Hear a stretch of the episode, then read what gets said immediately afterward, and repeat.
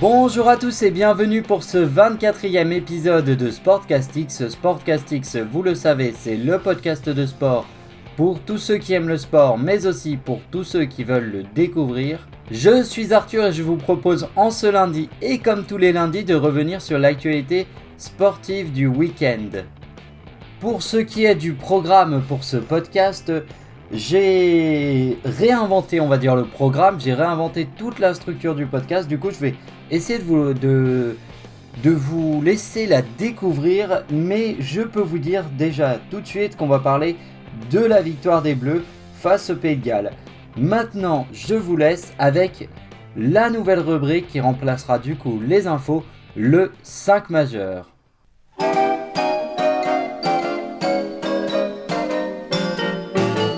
Raconte l'histoire du marchand de France ce soir. De Paris presse l'intrant qui vendait dans le noir tous les journaux du soir. Ok, alors du coup, le 5 majeur, c'est ce qui va remplacer du coup les infos. On garde la même musique de fond, il hein, faut pas déconner, je l'adore cette musique. Et en fait, euh, la différence avec les infos, c'est que chaque semaine, vous aurez non pas, euh, non pas plein d'infos, un nombre d'infos euh, un peu disparate, mais vous aurez toujours 5 infos. Ce qui fait qu'il y aura évidemment des lundis où ça sera très chargé et où du coup je ne vous donnerai pas toutes les infos essentielles, mais il y aura des lundis où on pourra parler de sport un peu plus mineur. Euh, voilà pour le 5 majeur, vous avez vu le petit jeu de mots avec le basket, hein, on reste dans le, monde du sport, et le petit générique juste avant, j'en suis euh, très content. Alors, ce lundi, le handball, enfin lundi dernier du coup, lundi dernier, le handball est devenu le premier sport collectif féminin à adopter une convention collective qui entraîne enfin une vraie couverture lors de la maternité. Et oui, car en France, aucun euh, sport collectif féminin euh, n'avait euh, statué, n'avait de collectif qui protégeait les joueuses lors de leur maternité, qui leur offrait des congés. parfois, on a même vu des licenciements abusifs. pour, comme on dit, grossesse indésirée, mais enfin indésirée plus pour les clubs évidemment que pour les jeunes mamans. Donc voilà pour cette info, c'est une très très très très très bonne nouvelle. Malheureusement, il y a encore du boulot parce que nous sommes déjà en 2021 et ce n'est que maintenant que euh, qu'on a euh, ces droits-là qui sont euh, prévalus. Un accord a été trouvé entre le clan Fury et le clan Joshua pour deux combats. Alors, un accord a été trouvé dans le sens financier. Euh, ce sera 50-50 entre les deux boxeurs, puis 60-40 euh, euh, pour le vainqueur lors du second match. Donc ce sera sur deux matchs. C'est une rencontre qu'on attend hein, évidemment pour unifier les, les, ceintures et savoir enfin quel est le meilleur poids lourd actuellement. Moi personnellement, je pense que c'est Fury. Mais voilà, donc super content. Grosse nouvelle aussi de la semaine. Une troisième info, il n'y aura pas de spectateurs aux Jeux Olympiques de Tokyo. Malheureusement, c'est tombé. Et euh, mais au moins les Jeux Olympiques, ça c'est sûr, auront lieu. Donc c'est déjà une bonne nouvelle, mais pas de spectateurs. Euh, je crois que les billets seront remboursés pour les spectateurs. Voilà. Quatrième info, et là je vais changer de musique parce qu'on va passer un petit peu à la Ligue 1 et ce sera un petit peu plus long. de toute façon, vous allez voir. Alors, du coup, la Ligue 1 et l'info du jour, c'est que le PSG euh, reprend sa première place puisqu'ils se sont imposés hier 4 buts à 2 chez l'un de leurs concurrents, l'Olympique lyonnais. Et vous imaginez que sur Instagram, je vous avais fait voter soit j'analysais le match de rugby, soit celui-là. Qu'est-ce que je suis content d'avoir euh, que vous ayez voté pour le match de rugby, vous pouvez pas savoir. En plus, dans le même temps, les Lillois se sont inclinés 2 buts à 1 face à Nîmes. Et pour ce qui est de Monaco, ils ont réalisé eux aussi une très très belle performance puisqu'ils se sont imposés sur le score de 4 à 0 face au croque-mort du Forez Saint-Etienne. Donc euh, le podium, la course au podium est énormément ouverte. Je pense que pour le titre, euh, ça va être très très compliqué pour les, trois autres de reprendre cette place justement au Paris Saint-Germain. Et j'ai un petit coup de cœur aussi à passer avant d'en terminer avec, euh, avec la Ligue 1. C'est, et d'aller sur la prochaine info, c'est que le RC Lens est cinquième et car ils se sont imposés euh, sur le score de 2 buts à 1 à Strasbourg. Et j'ai envie de vous dire mon coup de cœur, pourquoi? Parce que j'ai envie que l'année prochaine en Coupe d'Europe, on entende ça.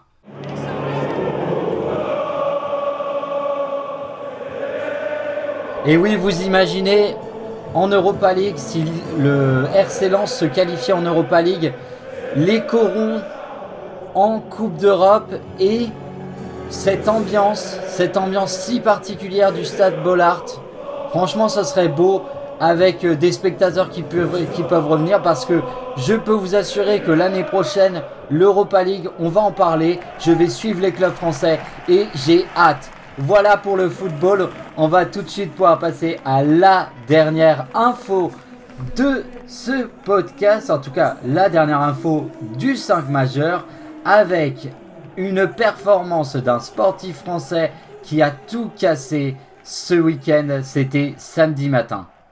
Il est là, Alexis. Il écrit sa légende, course après course, le français de 30 ans. Il a 30 ans attention, la petite erreur là qui peut coûter la victoire, attention. Et comme le gueux Cristal qui le courtisait depuis si longtemps, il est indestructible La victoire d'Alexis Pinturo Oh là là La 34e victoire Oh, La les frissons, 18e. les frissons. La 18e en géant Le club du géant JP Le club du classement général Et oui, 24 ans après, Alexis Pinturo remporte le gros globe de cristal. 24 ans après, un certain Luc Alphand. C'est une performance historique. Très honnêtement, c'est une énorme performance. Il rentre dans la légende du sport français grâce à cette performance, Alexis Pinturo. Et très franchement, je vous le dis, euh, déjà, je rappelle que le gros globe de cristal, si vous ne savez pas ce que c'est, c'est tout simplement une récompense qui récompense, c'est un petit peu redondant, mais tant pis, je vais le dire comme ça, le skieur le plus régulier sur toute la saison. Pas spécialement le plus fort sur un instant T comme euh, aux Jeux Olympiques où c'est sur une course. Non, là c'est le plus régulier sur l'ensemble de la saison. Il était passé à ça l'an dernier de l'avoir. Malheureusement à cause du Covid, il n'a pas pu euh, obtenir ce globe de cristal. Et là, il l'a enfin, Alexis Paturo. C'est super. Et je peux vous dire que quand vous aimez le sport comme moi et que vous commencez votre week-end par un samedi matin, par ce genre de nouvelles, vous êtes heureux. Et ce n'était pas fini, j'étais pas au bout de mes peines en ce samedi parce que on va passer tout de suite à l'analyse du jour avec le match entre la France et le Pays de Galles. Allez, c'est parti Allez faire preuve de patience et de maîtrise dans ces derniers instants. Ce ballon vaut très cher. Baptiste Serin le libère. Chabot en pivot. Encore Tamac. Ficou. Ficou. Sur un pas. Vincent C'est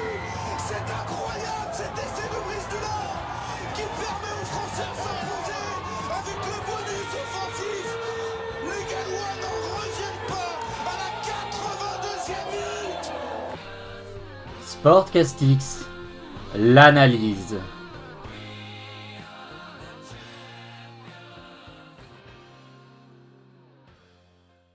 Ouf, ok, alors du coup on est parti pour l'analyse de ce podcast. Honnêtement, je vous dis honnêtement, le match était fou. J'ai dû, enfin je l'ai vu trois fois, j'ai déjà recommencé l'analyse trois fois. Euh, ça va être très très dur à analyser, je vais essayer d'être pertinent, je vais essayer d'être clair et, euh, concis. Alors déjà pour commencer, je vais un petit peu me calmer. Euh, je vais un petit peu me calmer et je vais essayer un peu de vous faire un petit récapitulatif pour ceux qui n'auraient pas vu le match. En, en 3-4 points. Première 20 minutes de folie. Honnêtement, il y a eu 6 essais dans les premières 20 minutes et dont 2 refusés. Et il y avait déjà au bout de 20 minutes 14 partout. Euh, troisième chose, 40 minutes ensuite où les Français avaient la tête dans le sac et là on a eu très très peur. Et enfin, la réaction des Français vers la 60e minute et cet essai en toute fin de match. Très honnêtement, je pense que c'est l'un des plus beaux matchs que j'ai vu du 15 de France depuis que je regarde le 15 de France depuis à peu près allez, on va dire 2011, 2007. J'avais déjà vu quelques matchs, mais vraiment depuis 2011. Et waouh, ce match m'a chamboulé lors du dernier essai. J'avais mon petit stylo dans les mains, j'étais en train de prendre mes notes. Je me suis levé, j'ai éclaté mon stylo, je me suis fait mal aux pieds en plus. Mais ça valait le coup, ce match est fou. Ce samedi était dingue et je me suis régalé. Voilà. Euh, pour ce qui est de l'analyse, on va rentrer un peu plus dans le détail. J'ai noté trois points qui m'ont paru importants.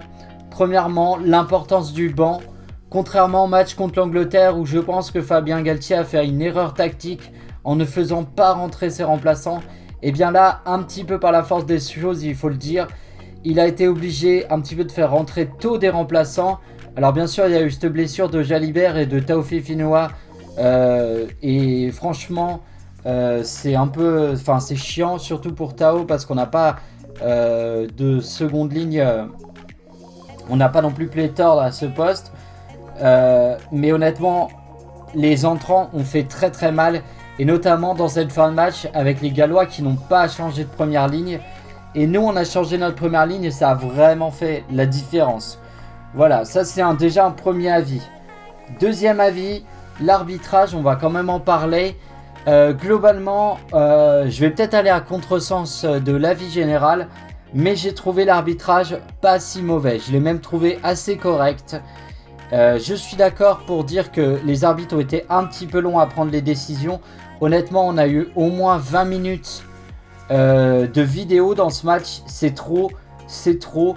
Mais quelque part, euh, je tiens à féliciter quand même les arbitres parce que en fin de match, euh, pardon, c'est mon téléphone qui a vibré, excusez-moi. Parce qu'en fin de match, c'était chaud et l'arbitre a tenu ses hommes et on a pu voir du beau spectacle jusqu'à la fin. Parce que vu la tension qu'il y avait, on aurait pu aussi avoir une bouillie. Euh, une bouillie de rugby et non, l'arbitre a tenu les hommes jusqu'à la fin et c'était magnifique. Alors oui, on peut dire oui, la fourchette et tout ça, mais euh, justement, on va en parler de ce carton rouge. Moi, j'ai mis en trois victoires fondatrices. Fondatrices pourquoi? Parce que il fut un temps où on a eu des matchs comme ça, des matchs coup près, où ça s'est joué jusqu'à la dernière minute, où ça a été dur, ça a été dur. Et là, mince, Là, ça a été dur, mais cette fois-ci, le score a été en notre faveur. Enfin, et la prochaine fois que les Bleus seront dans une période comme ça, dans une phase un peu difficile, ils se diront pas mais comment on va y arriver? Ils se diront on peut y arriver parce qu'ils l'ont fait, ils nous l'ont montré samedi soir qu'ils en étaient capables. Et franchement, ce match, je vais pas plus en parler que ça, il n'y a pas plus à dire. C'était un match qui se vivait sur l'instant. Et très franchement, je sais pas combien il y a eu de spectateurs, probablement 4 ou 5 millions sur la fin de match, mais très franchement, je, trouve ça magnifique que le sport, c'est le seul moment où ça nous offre cette émotion-là, c'est-à-dire cette espèce d'explosion de joie euh, intense et soudaine, euh, comme on l'a vécu à la 82e minute. Même s'il y a d'autres moyens d'avoir des émotions, le cinéma offre des émotions, c'est vrai. Et moi, quand je regarde un film, j'ai de l'émotion. Mais cette émotion-là si particulière, d'explosion de joie, d'avoir cette sensation de vivre quelque chose d'intense et d'exceptionnel, il n'y a que le sport qui offre ça. Il n'y a, pas, a pas débat, il n'y a que dans le sport où on peut retrouver ça. Bon, maintenant, euh, la victoire est belle parce qu'il fallait avoir le bonus offensif. On l'a eu.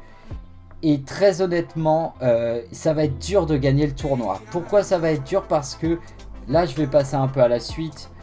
Euh, l'équipe de France va devoir jouer contre l'Écosse. L'Écosse, ils vont vont pas se dire que le tournoi est fini. Ils vont pas venir à, à reculons contre cette équipe de France. Non, ils vont avoir envie de nous crever et ils vont avoir envie de jouer leur jeu et aussi de réussir leur tournoi. L'équipe de France, suite euh, à ce tournoi, là pour l'instant on est troisième. On peut encore finir à la quatrième place, à la troisième place ou à la seconde place ou à la première place. Donc euh, le tournoi il est loin d'être fait. Bien sûr que le tournoi, bien sûr que ce tournoi a été magnifique, bien sûr que les Bleus ont fait ce qu'il fallait faire. Mais je, le, match de, samedi soir, il ne sera qu'un. Il pourra être l'un des plus grands exploits du, du sport français. Seulement si, et seulement si, j'insiste, l'équipe de France parvient à réaliser l'exploit face à l'Écosse. Et ça va être un gros exploit. Pourquoi? Parce que pour être champion, il faut que l'équipe de France ait le bonus offensif. Ça veut dire mettre plus de 4 essais à l'Écosse, ça va pas être une mince affaire. L'équipe de France en est capable, ça on en est sûr.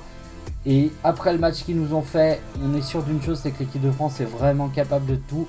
Mais surtout, surtout, il faut mettre 20 points d'écart avec les Écossais. Ça voudrait dire par exemple que l'équipe de France doit gagner par exemple 40 à 20, ce qui est un score exceptionnel à mettre à l'Écosse. L'Écosse qui est une équipe rugueuse, solide défensivement, ça va pas être une mince affaire. Voilà pour ce match. J'espère, euh, j'espère que j'ai tout dit ce que j'avais envie de dire. Ça n'a pas été simple à analyser. Je vais vous donner rapidement les autres résultats. Alors, l'Écosse justement s'est imposée 52 à 10 face à l'Italie. Je m'arrête deux secondes sur ce match. Pourquoi? Parce que l'Italie a pris plus de 40 points dans tous ses matchs. L'Italie enregistre deux tristes records puisqu'ils ont encaissé le plus grand nombre de points et le plus grand nombre d'essais dans un tournoi destination. Que l'Italie remporte sa 11e cuillère de bois. Je, franchement, je vous le dis, la cuillère de bois, c'est très enfantin, c'est très drôle en général. On aime bien se moquer de l'équipe. Mais là, l'Italie, ça fait même plus rire. La cuillère de bois est en train de perdre son intérêt. Je suis vraiment très très inquiet pour la Squadra Azzurra. Euh, voilà pour ce match. L'équipe d'Irlande aussi s'est imposée 32 à 18 face aux Anglais. Les Anglais qui ont eu la décence d'esprit de se réveiller face à nous, mais que on, se demandait s'ils étaient guéris. Bah là, après le match contre l'Irlande, non, ils ne sont pas encore guéris. J'espère que les, j'espère que les Anglais euh, vont revenir très très vite et très très fort parce que le tournoi c'est aussi l'Angleterre. On a besoin que l'Angleterre soit forte. Et euh, pour ce qui est des Gallois qui ont donc terminé leur tournoi euh, au début du tournoi, honnêtement, on ne savait pas ce que pourrait nous proposer cette équipe galloise. Et bien voilà, ils ont réalisé un grand tournoi. Malheureusement, pas de grand chelem. Ils peuvent encore le gagner. Ils sont même favoris hein, puisque la France doit réaliser un nouvel exploit contre l'Écosse, donc c'est probable qu'ils gagnent le tournoi. Bravo aux Gallois, ils ont été forts, ils ont été solides dans la tête. C'est l'équipe la plus expérimentée du circuit international avec plus de 900 sélections dans cette équipe, donc euh, quelque part c'est mérité. Ils arrivent en fin de cycle, hein, bien sûr les Gallois, et euh, s'ils terminent ce, cycle magnifique, cette décennie qui a été très belle pour les Gallois, avec cette victoire dans le tournoi, bah, ça aura été mérité tant ils nous ont offert une décennie de folie. Euh, pour ce qui est du classement, du coup, le Pays de Galles actuellement est premier avec 20 points, l'Irlande 15 points, à égalité avec la France 15 points, l'Écosse quatrième avec 11 points, l'Angleterre 5 avec 10 points et l'Italie dernière avec cette cuillère de bois et surtout 0 points. Voilà pour le tournoi destination. Il va nous rester un match qui sera vendredi euh, vendredi à 21h, il me semble. Alors, je vérifie, j'ai oublié de le noter. Oups Oups et eh, Pourtant, c'est la troisième fois que j'enregistre et c'est la troisième fois que j'oublie de le noter. Qu'est-ce que je suis con, ma parole, mais c'est pas vrai. Euh, donc, vendredi, je regarde ça sur mon appli. L'équipe que vous pouvez télécharger, honnêtement, c'est gratuit et euh, ça vous offre plein d'infos. voilà mon portable qui revient de vibrer, mais ce n'est pas grave puisque c'est bien sur France 2, c'est bien vendredi soir et c'est bien à 21h. Voilà pour le rugby, voilà pour mon analyse.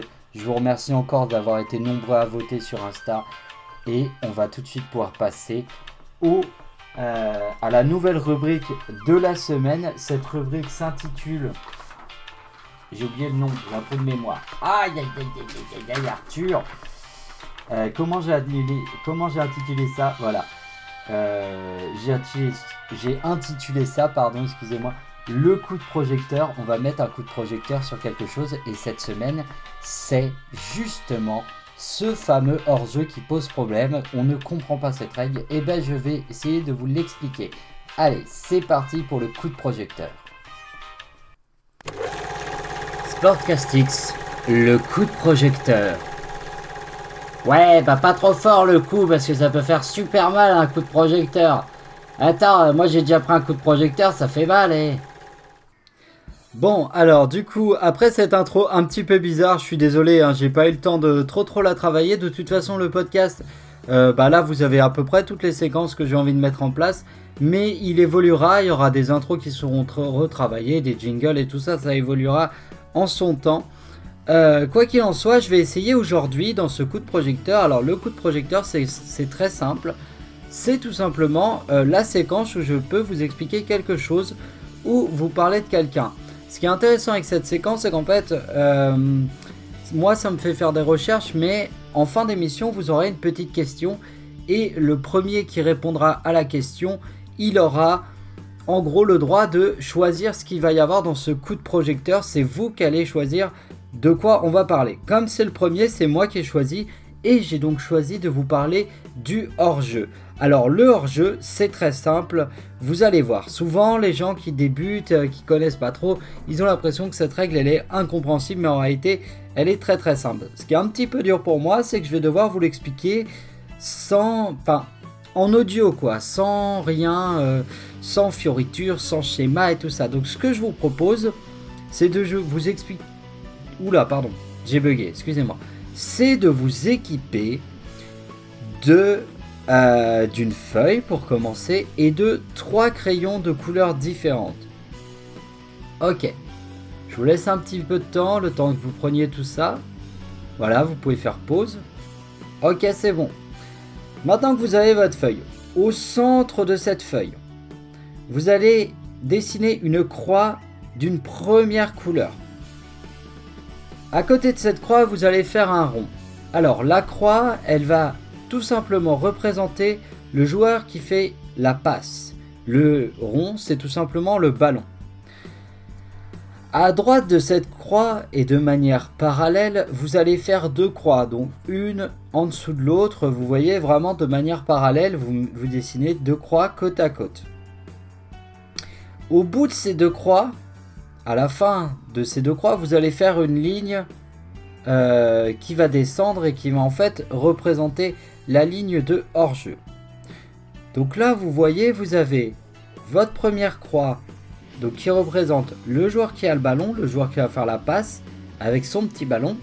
Vous avez normalement deux croix qui sont l'une au-dessus de l'autre, voilà, sur la même ligne, une ligne que vous allez tracer. Et pour terminer, vous allez dessiner deux choses. Vous allez dessiner une seconde croix de la même couleur que le joueur qui va faire la passe donc ce sera son coéquipier, celui qui va recevoir la passe, qui sera derrière la ligne que vous avez euh, faite au niveau des deux croix, donc qui représentent évidemment les défenseurs. Et vous allez dessiner une autre croix d'une autre couleur, entourée dans un carré qui va représenter le gardien. C'est très simple. La croix, en gros, au moment où le joueur qui fait la passe, donc la croix avec le ballon, il faut que, pour qu'il n'y ait pas hors-jeu, tout simplement, il faut que la croix, euh, la deuxième croix, donc euh, le joueur qui reçoit le ballon, il faut qu'il soit devant la ligne que vous avez tracée au niveau des défenseurs. Si il est derrière, et eh bien, s'il est entre les défenseurs et le gardien, et eh bien, il y a hors-jeu. Il faut que la passe soit faite en avant pour qu'il y ait hors-jeu. Si la passe est faite en arrière, en retrait comme on dit, eh bien, il n'y a pas hors-jeu. Parce qu'on considère que le passeur a déjà passé les, défenseurs, donc c'est déjà fait. Euh, ensuite, euh, tac tac tac. Euh, une fois, si un hors-jeu est sifflé, excusez-moi, hein, j'essaye de vous expliquer, c'est pas facile sans modèle. Hein. J'espère que ce sera super clair. une fois que le joueur euh, est signalé en position de hors-jeu, l'équipe qui est pénalisée par un hors-jeu euh, va être sanctionnée d'un coup franc. Donc on va rendre la balle à l'équipe euh, qui a concédé le hors-jeu. Enfin voilà, on rend la balle à l'équipe qui n'a pas fait de hors-jeu. L'équipe qui était en train de défendre. Ah, c'est trop dur à expliquer sans, sans, schéma. Mais bon, normalement, si vous avez fait le dessin correctement, Euh, ça, devrait être, euh, ça devrait être super clair. Le problème, c'est que je sais pas si, j'ai, vous avez fait le, schéma directement. Je sens qu'on va rire dans cette séquence du projecteur, on va se marrer. Alors, attention, parce qu'il y a quand même euh, quelque chose. euh, il y a quand même quelques exceptions, il y a quand même quelque chose à dire. Euh, il, peut y avoir des cas où en fait, il va y avoir un joueur en position de hors-jeu, mais si le joueur en position de hors-jeu ne gêne pas l'action, s'il n'y participe pas, alors s'il n'y participe pas, ça veut dire qu'en gros il touche pas le ballon, et qu'en plus il ne gêne pas l'action, ça veut dire qu'il ne gêne pas par exemple le gardien. Imaginez que le joueur en position de hors-jeu euh, au moment de la frappe soit juste devant le champ de vision de gardien, et bien là le joueur on va dire qu'il pénalise un petit peu le gardien et du coup il va y avoir hors-jeu. Mais si ce n'est pas le cas, s'il ne gêne pas et s'il ne participe pas à l'action, le but peut tout à fait être validé, l'arbitre n'est pas obligé de siffler hors-jeu dans ce cas-là. Et il y a trois exceptions aussi au hors-jeu. Il n'y a pas de hors-jeu sur les touches, il n'y a pas de hors-jeu sur les corners et il n'y a pas de hors-jeu sur les 6 mètres. Voilà pour cette règle du hors-jeu. J'espère que j'ai été suffisamment clair. Honnêtement, j'en doute. Alors si c'est pas le cas, si j'ai pas été assez clair, ce que je vous propose, c'est de taper hors-jeu sur YouTube et là vous allez voir une multitude de vidéos qui va vous l'expliquer et comme c'est des vidéos, bah, vous aurez à l'image les petits schémas et vous comprendrez très vite. Très honnêtement, si j'ai été assez clair, euh, merci de me le dire parce que là j'ai un doute. J'ai un, gros doute. En tout cas, c'est une règle qui est vraiment pas compliquée. De toute façon, le football est un sport pas très compliqué en soi. Il n'y a, pas- a pas tant de règles. À part cette fameuse règle du hors-jeu, il n'y a pas non plus de règles qui complexifient tant, tant que ça le jeu. Parfois, il y a des petites exceptions, des petits trucs, mais globalement, le football est un sport assez simple. Voilà pour ce coup de projecteur. On va tout de suite pouvoir passer à la masterclass de la semaine. Ouais, c'est Bouhadi qui va frapper. C'est Bouhadi qui va frapper le, le prochain euh, pour euh, les Lyonnaises. Oh la balle de match pour Sarah Boidi maintenant, c'est incroyable ce scénario. On est à 6 partout. Et encore un duel de gardienne. Sarah Boidi face à Kider Zinek. La balle de match pour l'OL, pour garder la Ligue des Champions. Lyonnais Au bout du suspense, la folie, on a utilisé toutes les tireuses quasiment. Ok, alors du coup, on peut commencer cette petite masterclass, cette première masterclass. Alors, la masterclass, qu'est-ce que c'est que cette séquence? Eh bien, cette séquence, elle remplace tout simplement ce qui était avant le programme. Le programme, vous vous rappelez, je vous disais, euh, chaque, euh, chaque jour de la semaine, un moment, de la- un événement sportif. Et bien, en fait, euh, c'est enlevé parce que c'était un peu long. Et puis, je pense que c'était euh, compliqué après pour vous de faire votre choix. Du coup, Là, la masterclass, je ne vous parlerai que d'un seul événement dans la semaine, ce qui est assez difficile. Alors, ça peut être par rapport à un gros enjeu, ça peut être par rapport à quelque chose.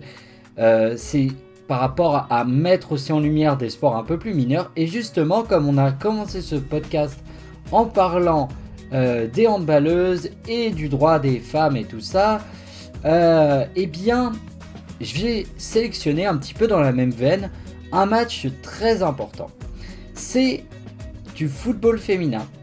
C'est mercredi à 18h et ce sera diffusé, il me semble. Alors, il va falloir euh, que vous vérifiez parce que j'ai pas pu avoir euh, l'information à 100%, mais il me semble que c'est diffusé sur Bein Sport ou sur RMC Story, donc ça doit être la 23 ou la 24, je ne sais jamais décidément. Et l'avantage avec RMC Story, c'est que c'est une chaîne en clair que tout le monde a, donc c'est accessible au plus grand nombre. Et c'est un quart de finale de Ligue des Champions entre l'Olympique lyonnais et le Paris Saint-Germain. C'est un match très important. Vous avez devant vous les deux meilleures équipes de football féminin de notre championnat de France et même deux des meilleures équipes du euh, continent européen, du vieux continent. C'est un match super important. Et là, je vais prendre deux minutes et je vais me permettre de rallonger un petit peu le podcast pour parler un petit peu du football féminin. Euh, J'en ai marre. Et c'est un coup de gueule de ma part. J'en ai marre d'un truc, euh, très sincèrement, et je vais le dire très calmement. j'en ai marre qu'à chaque fois qu'il y ait la Coupe du Monde de football féminin, les gens tweetent enfin des footballeurs qui courent après un ballon. Enfin, euh, les nanas c'est mieux que les mecs parce que au moins elles, elles gagnent pas autant d'argent. Ou alors pourquoi elles gagnent pas autant d'argent que les mecs? Stop, c'est démagogique à un point monstrueux, vous vous rendez pas compte. C'est irrespectueux pour, nos footballeuses, même si ça se dit pas, pour les joueuses de football, c'est ultra irrespectueux. Déjà, constater que des footballeuses sont courageuses et tout ça, oui, elles sont courageuses, oui, ce sont des battantes, oui, elles sont méritantes. Mais premièrement, moi je suis énormément de sport, que ce soit chez les garçons ou chez les filles, et être courageux, être méritant, mais j'ai envie de dire les gars, heureusement, heureusement, c'est des sportifs de haut niveau. Réveillez-vous. Gna gna gna, ils sont courageuses et tout ça, mais oh, c'est pas des gamins, hein. C'est des femmes qui sont grandes euh, et qui sont des sportifs de haut niveau. Donc c'est pas les respect. Je trouve qu'on leur manque de respect en les comparant un peu aux hommes comme ça. Deuxièmement, concernant le salaire des, euh, sportives euh, féminines, des joueuses de football, il faut savoir un truc que les gens ne comprennent pas. En fait, vous comparez ça et c'est une erreur compréhensible quand on ne connaît pas le, le, milieu, mais en fait, euh, là où vous faites une erreur, c'est que vous croyez que c'est une égalité, c'est une inégalité des salaires parce que vous considérez que c'est comme dans la vie active où on a une cadre d'entreprise et un cadre d'entreprise qui au même poste dans la même entreprise ne gagne pas la même somme d'argent. Vous vous gourrez. Je vous le dis, vous vous gourrez, mais grave. En fait, le football, l'économie du football, 99% du pognon, il est dans le football professionnel masculin. Et, et le reste, c'est chez les femmes. C'est là, elle est comme ça la répartition. Et ce n'est pas la même économie. Il y a l'économie à part du football masculin et l'économie à part du football féminin. Euh, vous comprenez Ils ne fonctionnent pas dans la même économie. Donc en fait, ils ne peuvent pas gagner le même salaire parce que les femmes ne rentrent pas autant d'argent. Maintenant, euh, là où on pourrait faire avancer le schmilblick, et je vous l'ai dit tout à l'heure dans les informations, c'est que vous avez vu les joueuses de handball, c'est le premier sport collectif féminin à avoir obtenu ses droits. Alors là, vous entendez un ronflement, c'est mon chien qui ronfle en fond. Voilà, c'est très drôle. Oseille,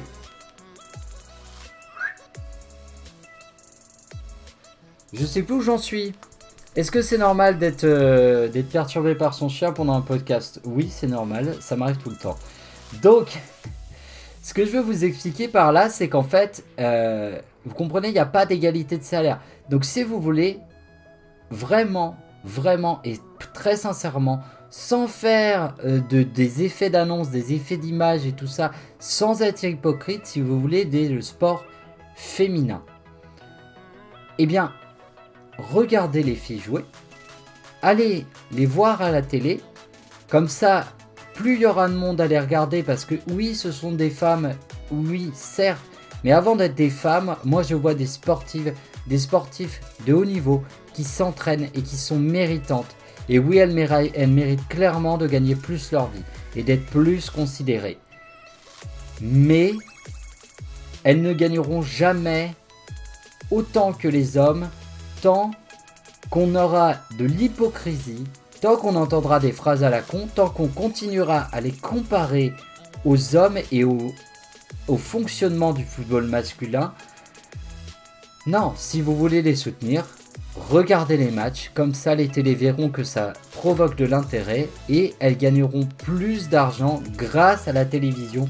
Elles seront connues et reconnues et elles auront une plus grande médiatisation et là, elles gagneront de l'argent. Là, elles auront des conditions de travail un petit peu plus décentes. Alors, je vous rassure, elles ne sont pas à la mine non plus. Mais c'est vrai que les garçons, ils ont les avions privés, les trucs comme ça. Et c'est super utile hein, pour des sportifs de haut niveau euh, de pouvoir euh, soigner ces déplacements. Voilà, donc mercredi 18h sur RMC Sport, euh, sur RMC Story, pardon, ou sur Bein Sport, le quart de finale entre l'OL et le Paris Saint-Germain. J'espère que les Lyonnaises vont gagner parce que moi, vous le savez, l'OL c'est mon club et même si j'ai pas toujours le temps de regarder les filles, je regarde les matchs des joueuses de l'OL. Alors pas tous les matchs de championnat, je vais pas vous mentir non plus, je vais pas vous dire ah je suis un grand fan et tout ça. Non, mais je suis supporter euh, de mon club, de l'OL, et elles sont dans mon club, donc je les supporte au même titre que les garçons. Par contre, c'est vrai que j'ai pas le temps de regarder tous leurs matchs non plus, d'autant que vous voyez, je regarde pas mal de sport, donc euh, même les garçons, des fois, je suis obligé de les zapper. Voilà pour la masterclass. On va du coup pouvoir passer à la question du podcast. Allez, c'est parti. Sportcastix, la question de la semaine.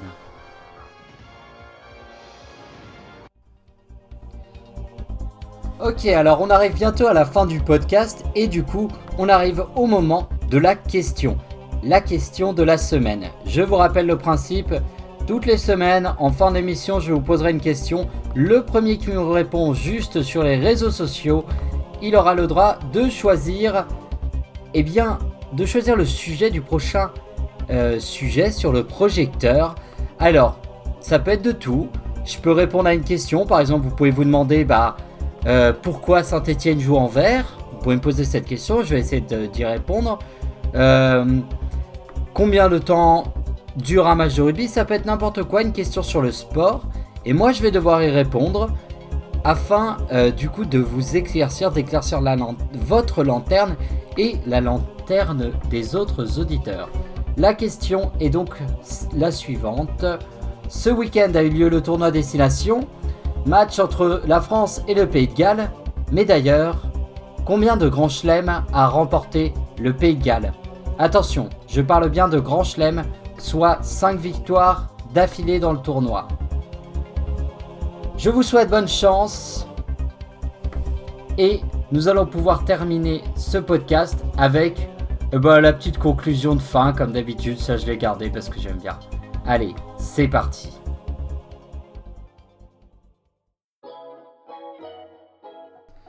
Et bien voilà, on arrive à la fin de ce 24e épisode de Sportcastix. Merci à vous de l'avoir écouté. J'attends du coup vos réponses euh, sur les réseaux sociaux. Alors mes réseaux sociaux c'est Sportcastix podcast de sport avec un S majuscule. Vous pouvez me trouver sur Facebook via la page Facebook ou sur Instagram. Et évidemment ça reste le même nom donc Sportcastix podcast de sport avec le S majuscule c'est important. Euh, je vous remercie vraiment sincèrement de m'avoir écouté. Je vous remercie encore d'avoir été euh, nombreux à participer au petit sondage Instagram. Euh, jeudi sortira du coup l'autre sondage Instagram où je vous mettrai, comme la semaine dernière, deux rencontres au choix pour vous aurez le choix de mon analyse. Et, et voilà, je pense que j'en conclus là. Du coup, je vous souhaite à tous une agréable semaine, pleine d'émotions sportives et de belles émotions j'en suis sûr. Et je vous dis à tous, à lundi prochain. Allez, salut tout le monde